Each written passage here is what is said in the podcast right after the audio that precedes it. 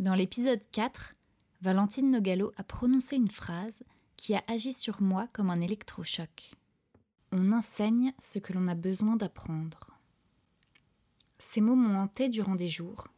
Je les ai tournés et retournés plusieurs fois dans ma tête. J'enseigne et je transmets ma passion pour le théâtre et le chant depuis plus de 12 ans. Or récemment, j'ai ressenti la nécessité viscérale de mettre entièrement de côté mes activités pédagogiques. Hasard de la vie Peut-être pas. À la cabane des créateurs, on ne connaît que peu le hasard. La remarque de Valentine m'a amené à me poser la question de ce que j'avais réellement fait depuis 12 ans.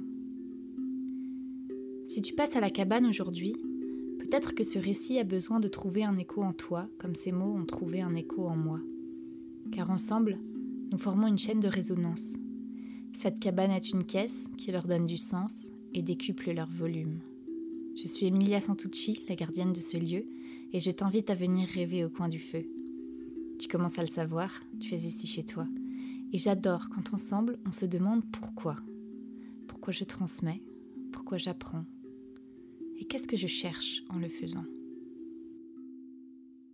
Bienvenue à la cabane. Quand je regarde mon parcours, il est évident pour moi que le théâtre et la voix n'ont jamais été que des prétextes et des chemins pour mener mes élèves vers l'authenticité de l'expression d'eux-mêmes. J'ai toujours été obsédée par ce qui sonnait juste, vrai, et donc encouragé chaque personne sous ma direction à s'aligner à elle-même plutôt qu'à entrer dans le moule de ce qu'on attend d'elle. On enseigne ce qu'on a besoin d'apprendre. En cherchant l'origine de cette phrase, je trouve une citation qui précise encore mieux ce que je ressens. On enseigne bien ce que l'on recherche. Je crois que tu l'as compris, je suis un peu fâchée avec les écoles. Pas juste les écoles d'art, je suis en colère contre les systèmes d'enseignement en général. Oh, bien sûr, pas toutes les écoles, pas tous les profs, le monde n'est pas tout noir ou tout blanc, mais je suis en colère contre une certaine vision de l'enseignement à laquelle j'ai souvent été confrontée en tant qu'élève. Celle du professeur comme figure d'autorité, du professeur gourou, détenteur du savoir, celle du professeur moralisateur, du professeur qui juge son élève en bien ou en mal, ou encore du professeur qui règne par la peur. Je n'ai d'ailleurs jamais aimé qu'on me définisse par l'appellation prof. J'ai toujours dit à mes élèves qu'ils aient 8 ou 70 ans, que je n'étais pas leur prof, mais leur metteuse en scène, peut-être leur coach, à la rigueur leur guide. En aucun cas, je ne me suis vue comme quelqu'un qui était là pour leur apprendre quelque chose. Je me suis toujours vue comme un regard extérieur, présent pour accompagner l'autre dans sa propre recherche. Comme une maraîchère, qui ne serait pas là pour te nourrir, mais pour t'aider à voir et à comprendre le potentiel de ton propre potager. Ce qui m'a toujours passionné dans l'enseignement, ce n'est pas de parler ou de transmettre ce que je sais, ce que j'ai appris, c'est de comprendre pourquoi telle personne bloque à tel endroit. Et je suggère des pistes à explorer pour démêler cette longue pelote de fil. Je te propose un petit jeu.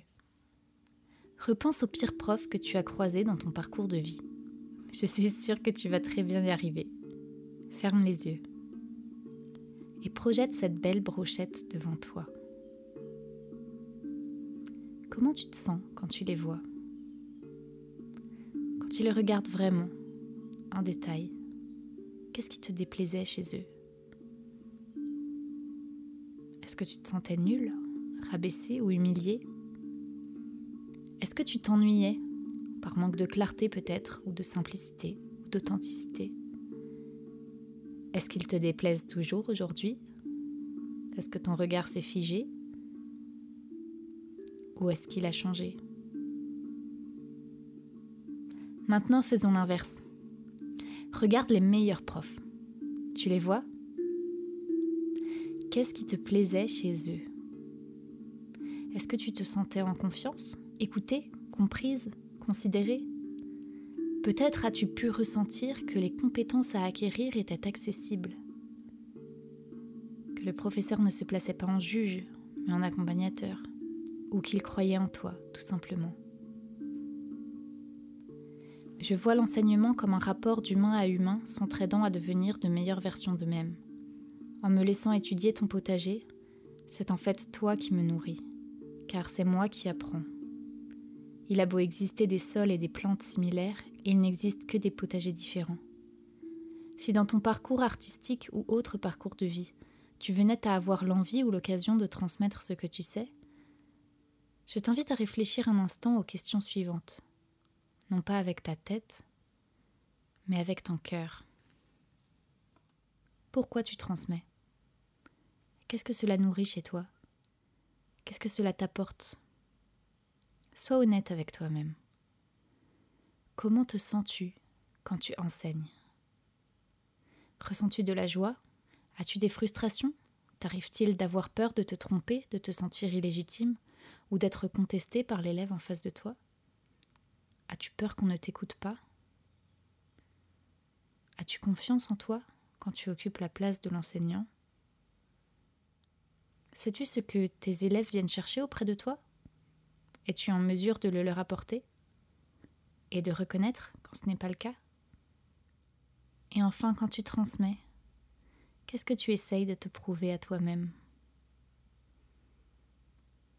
Je crois que chacun fait de son mieux à chaque instant, que nous sommes tous humains avec nos forces, nos faiblesses, nos blessures, nos traumatismes. Et trop souvent on oublie qu'il y a peu de différence à ce niveau entre celui qui apprend et celui qui transmet. Je me demande souvent où se trouve la frontière entre l'élève et le maître. J'invite d'ailleurs l'élève à se poser la même question. Avant de se demander comment vivre de mon travail, comment devenir danseur, devenir peintre, devenir meilleur en je ne sais quoi, as-tu identifié pourquoi? Et qu'est-ce que cela provoque en toi? J'aurais aimé savoir me poser ces questions quand j'avais 17 ans, avant d'entrer en formation. Pourquoi tu veux faire cette école? J'aurais probablement répondu quelque chose comme bah Parce que si cette école existe, c'est qu'elle me permettra d'avoir accès à ce métier et de vivre de ma passion. Réponse un peu superficielle, a priori logique, mais basée sur une croyance un peu naïve. Si la moi du passé me donnait cette réponse aujourd'hui, je lui demanderais à nouveau Ok, et pourquoi? Pourquoi l'école te permettrait d'en faire ton métier? La Émiliade alors me répondrait sûrement Parce que là-bas, les gens sauront reconnaître mon talent et me guider ou me recommander au bon projet. Mhm. Et pourquoi lui demanderai-je encore? Ah, parce qu'ils savent ce qu'ils font, et parce que je sais que ma place est sur scène, répondrait-elle. Pourquoi? Bah parce que c'est là que je me sens libre, c'est là que je me sens vivante, c'est là que je me sens exister. Et j'ai besoin d'exister. Ça y est. J'aurais enfin eu la réponse à ma toute première question. Pourquoi tu veux faire ce métier? J'ai besoin d'exister. Et avec ça en tête, j'aurais peut-être envisagé le comment de mon parcours complètement autrement. Aujourd'hui, ça me semble évident. Quoi que je fasse, je suis incapable de commencer à décider du comment tant que je ne suis pas au clair avec moi-même sur le pourquoi profond. 12 ans d'enseignement. S'aligner à soi-même plutôt que de rentrer dans le moule de ce qu'on attend de toi. Pouvoir être pleinement soi. Est-ce que c'est ça que je cherchais pour moi-même pendant tout ce temps? Sans hésitation, la réponse est oui. Et j'ai bel et bien l'impression que le besoin de suspendre mes activités pédagogiques est lié à ce puissant sentiment, celui d'avoir enfin intégré mon propre enseignement.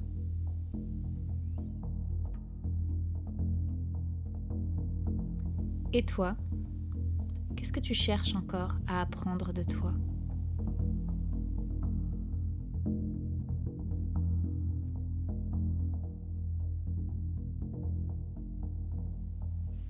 Merci d'avoir écouté cet épisode de la cabane des créateurs.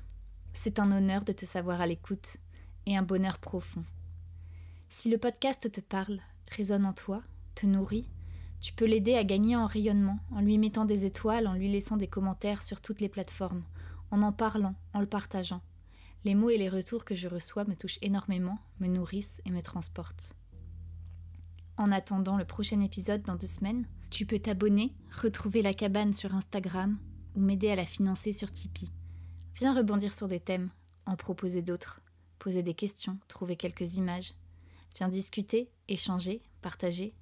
Apprenons à nous connaître, tissons du lien. Entrons en résonance. Qui sait? Ce sera peut-être le début d'une aventure qui commence. À bientôt à la cabane.